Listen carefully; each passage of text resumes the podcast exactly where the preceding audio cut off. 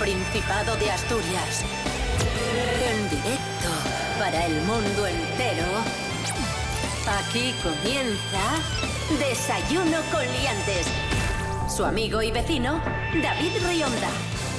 Uy, qué poco falta ya, queridos amigos, queridas amigas, qué poco falta ya para que acabe el año. Buenísimos días, hoy es eh, miércoles 30 de diciembre de 2020. Esto es Desayuno Coliantes en RPA, la radio autonómica de Asturias. En este momento, seis y media de la mañana. Saludamos a la actriz Cris Puertas. Muy buenos días. Muy buenos días, David Rionda. Muy buenos días, asturianos y asturianas. ¡Ay, qué poco falta, Cris Puertas, para que acabe el año! Por fin. ya, sí. ¡Ay, qué poco falta! Rubén Morillo, muy buenos días. Muy buenos días, David Rionda, muy Ay, buenos qué días. poco falta. Cris Puertas, muy buenos días. A todos y todas, y sí, uy, qué poco falta. Rubén Morillo, ¿qué tiempo tendremos hoy en Asturias? Dice la EMET que hoy tendremos lluvias débiles y chubascos durante la primera mitad del día, ocasionalmente con tormentas, la tarde más tranquila, sube la cota de nieve, la hemos dejado esta madrugada en torno a 700 metros, pero va a subir hasta los 1000 metros y temperaturas pues que siguen siendo bajas, las mínimas en torno a los 2 grados y las máximas no van a pasar de los 11 grados. Desayuno Desayuno con liantes, ay, lere, lere, lere. Desayuno con liantes, ay, lere, lere, lere. Desayuno con liantes, ay.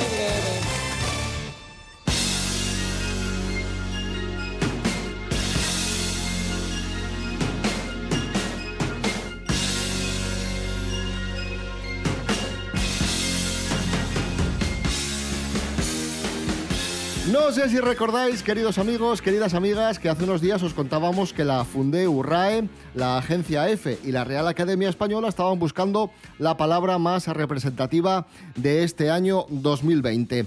Las finalistas eran coronavirus, infodemia, COVID-19, teletrabajo, conspiranoia, TikTok, pandemia, sanitarios, etc. Bueno, pues ya tenemos ganadora. La palabra más representativa del año 2020 es, atención, confinamiento. Confinamiento. Que tiene lógica porque, bueno, el confinamiento ha marcado buena parte de nuestras vidas en este año 2020. Es algo que no vamos a, olvidar fácilmente. Pero, Cris Puertas, había otras que podrían haber sido también perfectamente palabra del año. Sí, quizá me cuadra más pandemia porque no todo el año ha sido confinamiento, pero, pero está bien, porque el, el hecho de haber estado confinados creo que... No sé, eh, yo creo que va a cambiar en, en mucha- en muchas cosas y no necesariamente todas negativas. Creo que puede haber cosas muy positivas que salgan de este año tan duro. Sí, yo creo que va a servir para reorganizar un poco nuestro árbol de prioridades. Hay cosas que, que es cierto que nos hemos dado cuenta con, con el confinamiento, con la pandemia, con eh, pues eso, estar alejados de los seres queridos, que, son bastante más importantes que lo que creíamos antes de, estar eh, encerrados o, lo que creíamos hace un año y pico. Y a nivel provincial, la suerte enorme que tenemos de vivir en Asturias. No lo digo porque estemos aquí en la autonómica, pero creo que no es lo mismo eh, la experiencia de este año viviendo en Asturias, sabiendo que tenemos cerca lo verde y que tenemos cerca el mar y que tenemos una calidad de vida considerable que en otros lugares en los que el hormigón, bueno, eh, es mucho más grande y mucho más extenso, etcétera. Y, gracias a que en parte muchas empresas que podían estar ya teletrabajando por fin lo están implantando, pues igual ese sueño de irse a vivir al pueblo con un buen wifi y con un buen ordenador, pues, pues para muchas familias se puede hacer.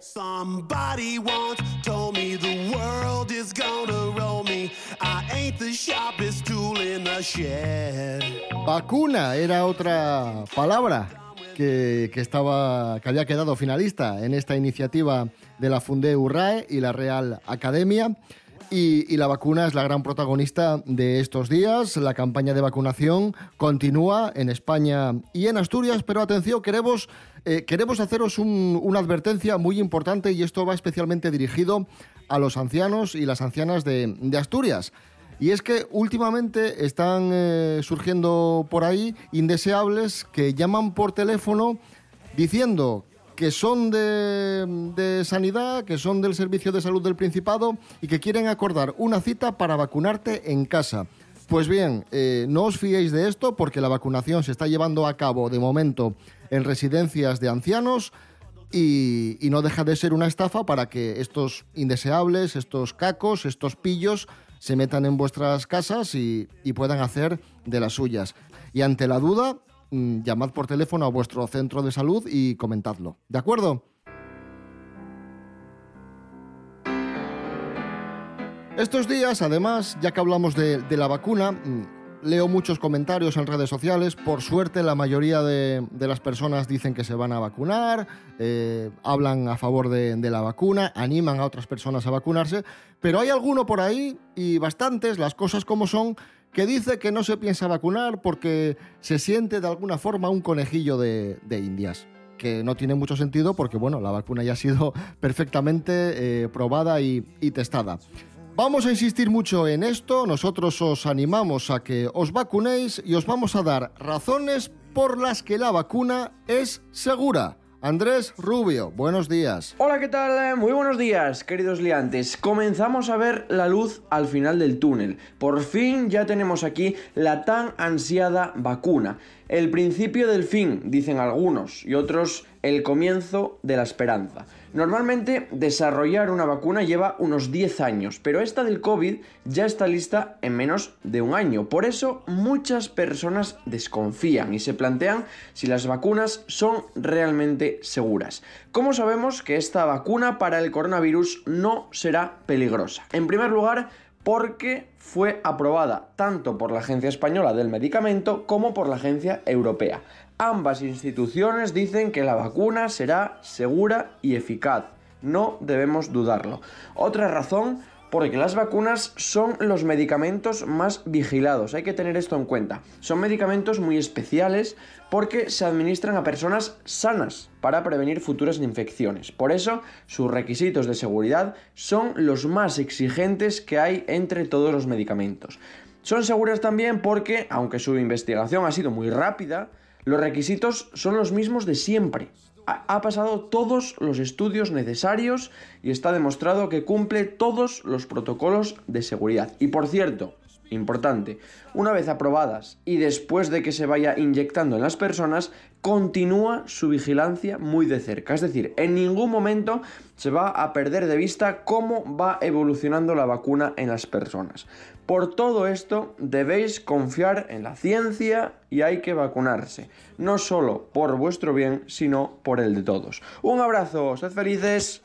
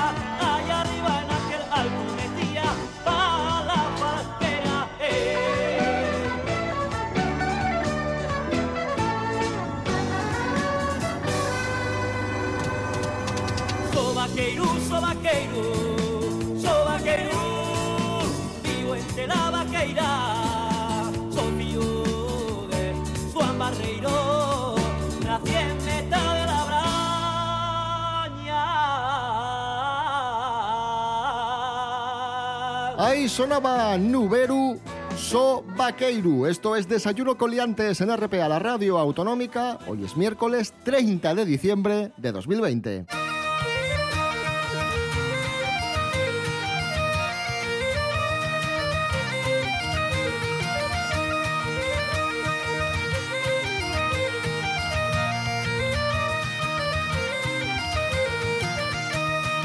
Hace unas semanas os contábamos que había que en Gijón había un gaitero que para no molestar a los vecinos que se quejaban, se metía en un coche para ensayar, para tocar la gaita. ¿Os acordáis, no? Sí, sí, sí. No sé si os acordáis de, de Sí, esta sí, sí, noticia. sí. Pues bueno, estas molestias ya son historia porque un asturiano llamado Carlos Rodríguez, afincado en el Bierzo, ha inventado un puntero electrónico para tocar la gaita sin molestar a los vecinos. Toma ya. Esto, este, este puntero eh, fue diseñado en el confinamiento, precisamente. Se trata de un aparato que lleva el sonido al oído, ya que cuenta con un amplificador de 3 vatios y una clavija estándar para enchufar unos auriculares. Además, el artificio no requiere soplar para hacerlo sonar y permite tocar la gaita en distintas afinaciones y variantes. Es decir, que básicamente, Rubén Morillo, tú que Sí. entiendes de estas cosas, esto es para, para practicar la digitación, Claro, básicamente. claro. Es para que os hagáis una idea, es como una flauta que tiene un cable. Habitualmente este tipo de aparatos que ya existían parecidos en el mercado se enchufaban al ordenador y desde el ordenador elegías qué sonido querías que sonase de flauta. Tenía muchos tipos de flauta, incluso sonidos de gaita, pero lo novedoso de este invento de Carlos Rodríguez es que no hace falta el ordenador para dar los sonidos a esta flauta puntero electrónica, sino que dentro del circuito de, esta, de este propio puntero lleva el pequeño amplificador que mencionas y una clavija con auriculares para que tú mismo, según vas moviendo los dedinos en, en este puntero, pues ya lo puedas escuchar por auriculares y no necesites otro aparato adicional. Lo que pasa con este tipo de, de artilugios es que al final necesitas combinar esa práctica diaria con este tipo de elementos que ayudan un poquito con tener el instrumento en sí, que es lo que te recuerda a las Claro. ganas. Lo digo como, como persona que tiene una batería electrónica en casa, que es muy útil porque practicas y los que somos así como muy noveles en todo esto eh, nos viene muy bien porque si no seríamos todavía peores, pero no es lo mismo. Hace falta tocar una de verdad de vez en cuando, porque si no es todo muy aburrido. Había una especie de, de- de palos, de tablas de madera que imitaban mástiles de guitarra, que vendían por, por tiendas de música, recuerdo yo, también para practicar los trastes y estas cosas, ¿no? Sí, pero, pero a- algunos de ellos ni siquiera sonaban, eran simplemente como, como si te compras un cacho de madera con trastes que tenía una especie de cuerdas que emulaban y era simplemente para practicar las, las posiciones. También es cierto que ha habido guitarras eh, electrónicas que no suenan, que son muy parecidas a las eléctricas, que también se enchufaban directamente al ordenador y era el ordenador el que, el que daba el sonido a esa guitarra.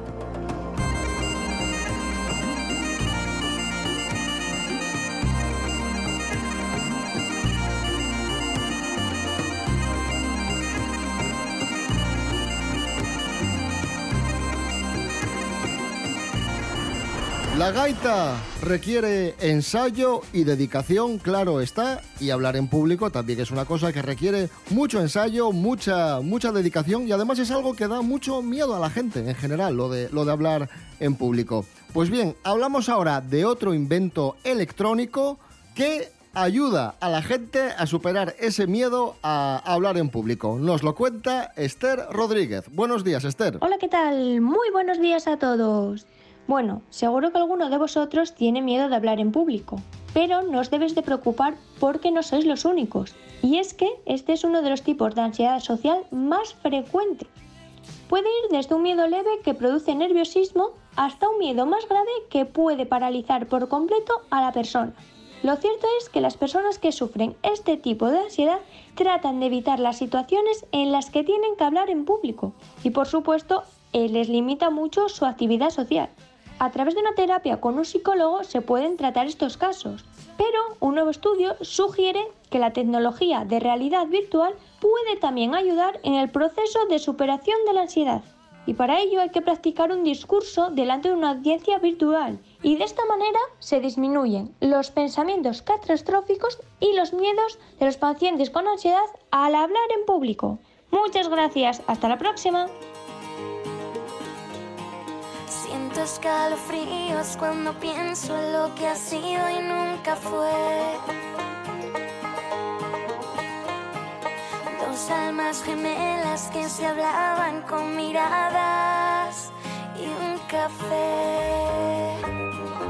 Y ahora vuelvo a nuestro bar, donde el recuerdo quedará. Y espero que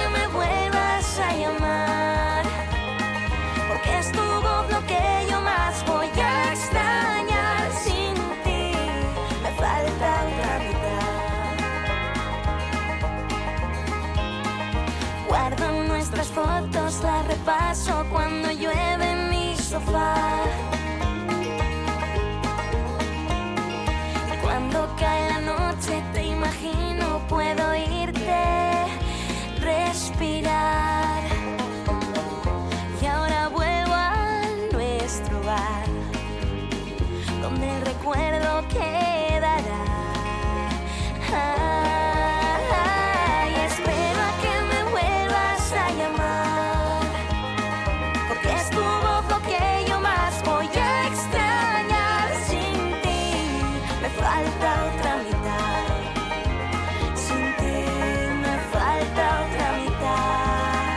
Alcanzamos las 7 menos cuarto de la mañana escuchando a Paula Rojo, Lo que nunca fue. Esto es Desayuno Coliantes en RPA, la radio autonómica de Asturias. Hoy es miércoles 30 de diciembre de 2020.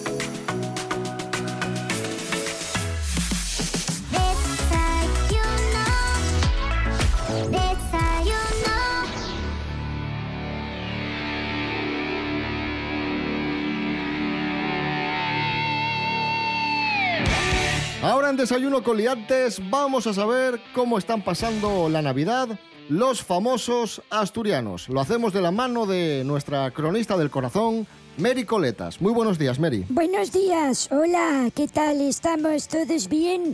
Espero que sí. Hola, Bien, Mary. Perfectamente. Bueno, vamos allá con la información importante. Lara Álvarez, nuestra presentadora más internacional, ha regresado a su tierra natal, en concreto a Gijón, y ha pasado las fiestas con su familia.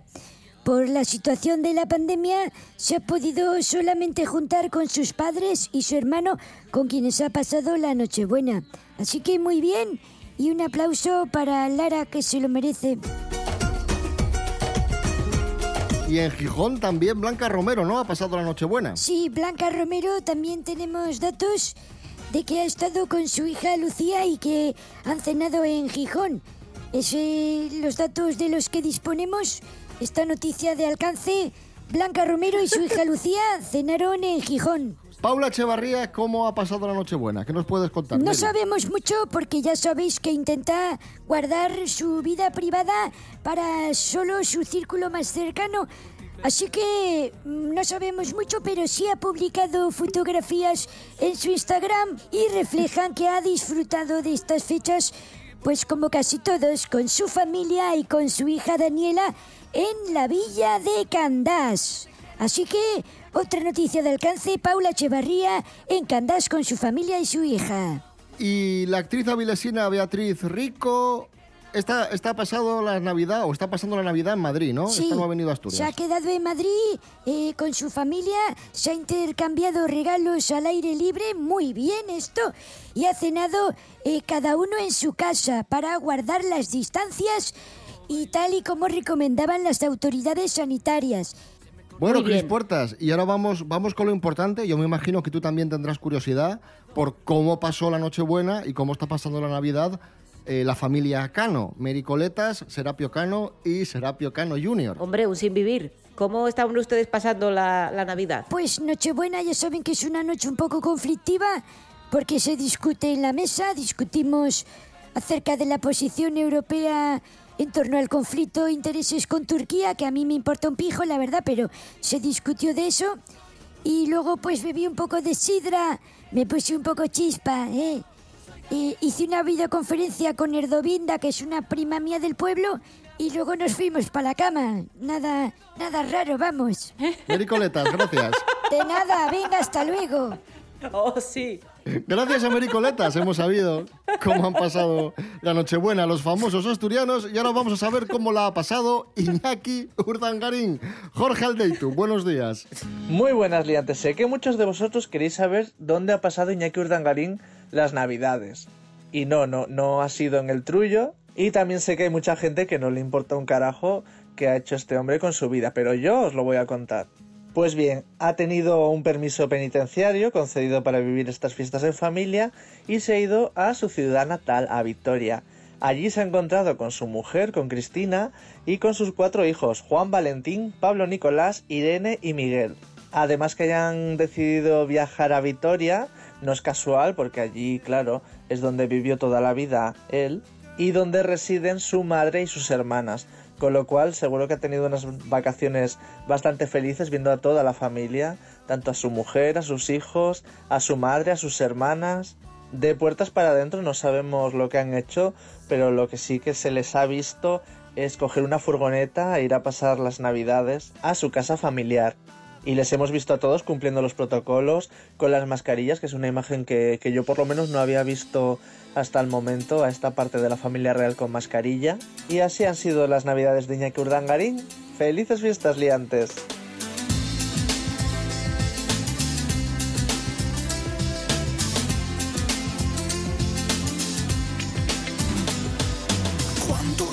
Cuánta sed, cuánto aguante de tener. Sigo, no, tú o yo, todo nace y muere. Cuánto insulto, cuánta fe, cuánto más he de caer. Es mejor así, todo nace y muere.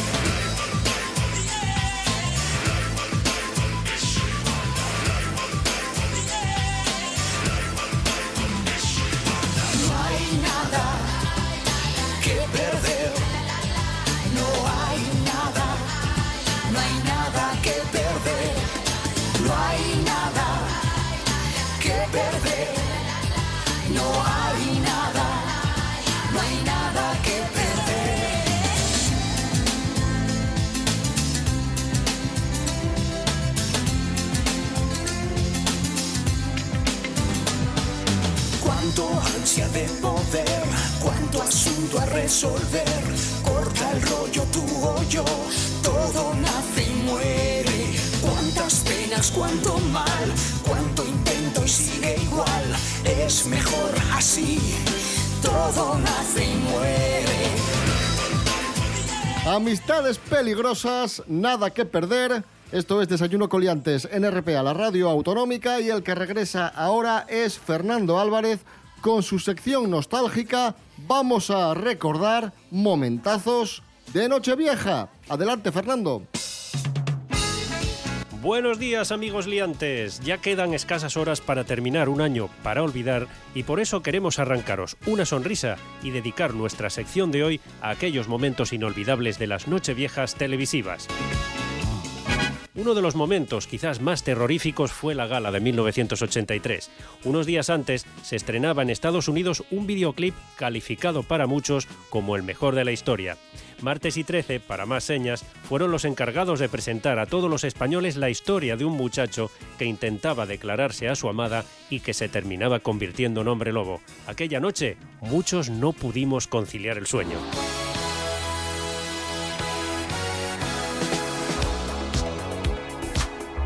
Y estrenábamos 1986 con una fiesta en la que nadie nos hizo reír tanto como martes y 13. Los humoristas se encargaron durante más de una década de poner el toque de humor previo a las uvas en el último día del año hasta su disolución en 1997. Sus personajes y parodias han dejado en todos los telespectadores un recuerdo imborrable. Porque es que tengo dos chicos haciendo la milia aquí en Móstoles. Y digo, voy a llamar a encarnador, no sé que luego sea muy tarde y me sé que me la empanadilla y me quedé yo sin escuchar el programa que me gusta mucho, ¿sabes? Y como yo en ese momento me estaba yo terminando de avión, digo, voy a llamar a encarnador, no sé, es que, es que tengo dos chicos haciendo la milia aquí en Móstoles. En Móstoles. Y como, y digo, digo, voy a llamar a encarnador, no sé que luego me sé que me la empanadilla y me quedé yo sin sentir el programa que me gusta mucho a mí, ¿sabes? Y ha sido la cosa mía de llamarte. En esa misma gala, Viva 86, una jovencita italiana, actriz erótica y más tarde diputada, Ilona Staller, mundialmente conocida como Chicholina, ofreció el que sería el primer desnudo completo de nuestra televisión. Eso fue casi casi al cierre del programa, un momento al que muchos esperaron para poder ver sus dotes ante el micrófono con escasa ropa y en el que el osito que lucía no era el único peluche. Mayra Gómez Kemp fue la encargada de retransmitir las campanadas para dar la bienvenida a 1990. Fueron las primeras de Antena 3 y en una labor que hasta entonces había sido relegada a la voz de locutores invisibles a la cámara y que se realizó no desde la Puerta del Sol, sino desde un sencillo y apenas decorado plató de un canal que se estrenaría días después. porque este 1990 que comenzará dentro de unos segundos nos dará el privilegio de poder estar con todos ustedes. Cuatro meses después de la concesión de Antena 3 Televisión, nos felicitamos y les deseamos a todos ustedes lo mismo que pedimos para nosotros. Salud, trabajo, amor, paz, felicidad y prosperidad. Tres años antes, Mayra dio también la campanada, pero en esta ocasión con una aparatosa caída mientras celebraba la llegada del 87 junto a Viviana Fernández y Concha Velasco al ritmo de las mujeres al poder. La culpa dicen que fue de un clavel que le hizo resbalar y que de producirse a día de hoy hubiese sido carne de redes sociales.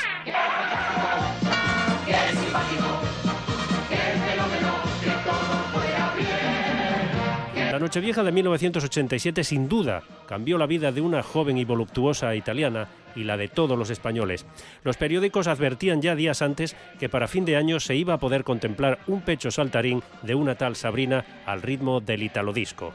Durante meses acaparó portadas y reportajes en revistas, convirtiéndose en un fenómeno imparable. Muchos adjudican el exceso mamario a su canción Boys, aunque realmente todo sucedió con Hot Girl, es decir, Chica Caliente, cuyo título ya pronosticaba tormenta.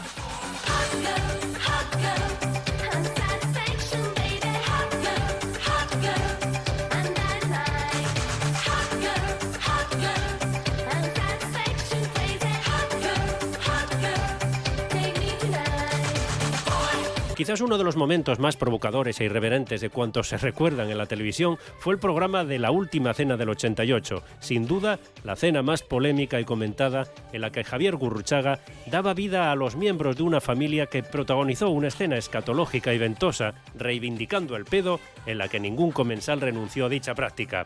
Algo que muchos puritanos de aquellos años no supieron entender y que le costó al propio Javier la retirada de su programa Viaje con nosotros. Gregorio, te has tenido que echar un pedo para humillarme. ¡Qué vergüenza! Déjale. Ha sido una ventosidad precisa y preciosa. De una sonoridad apabullante y altamente musical. Ha sido un pedo muy hermoso. Hacía tiempo que no había nada igual. Un pedo de alto standing y bien diseñado siempre será mejor que un pedo callejero. Disiento. A veces un pedo callejero vale más que mil pedos de alto standing. Pues yo no voy a ser menos. Reserven mesa. Tic-tac, tic-tac. Va a comenzar. Tic-tac, tic-tac. La última cena. Ojo con las uvas, no se te vayan a atragantar. Otro momento glorioso corrió a cargo de Marisa Naranjo, que entró con mal pie en 1990 y que inspiró a más compañeros, confundiendo los cuartos con las campanadas para quedarse finalmente con las uvas en la mano. Estos son los cuatro cuartos.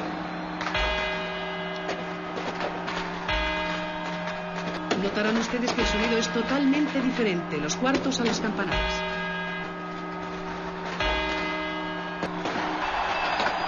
Aquí comienzan las 12 campanadas. Han terminado. Y por mi parte nada más, desearos a todos los oyentes un feliz año y al equipo de este programa darles las gracias por contar conmigo para traeros cada semana recuerdos inolvidables de nuestras vidas. Que 2021 os traiga la normalidad que este año nos ha robado. Hasta la próxima semana con más recuerdos y más nostalgia.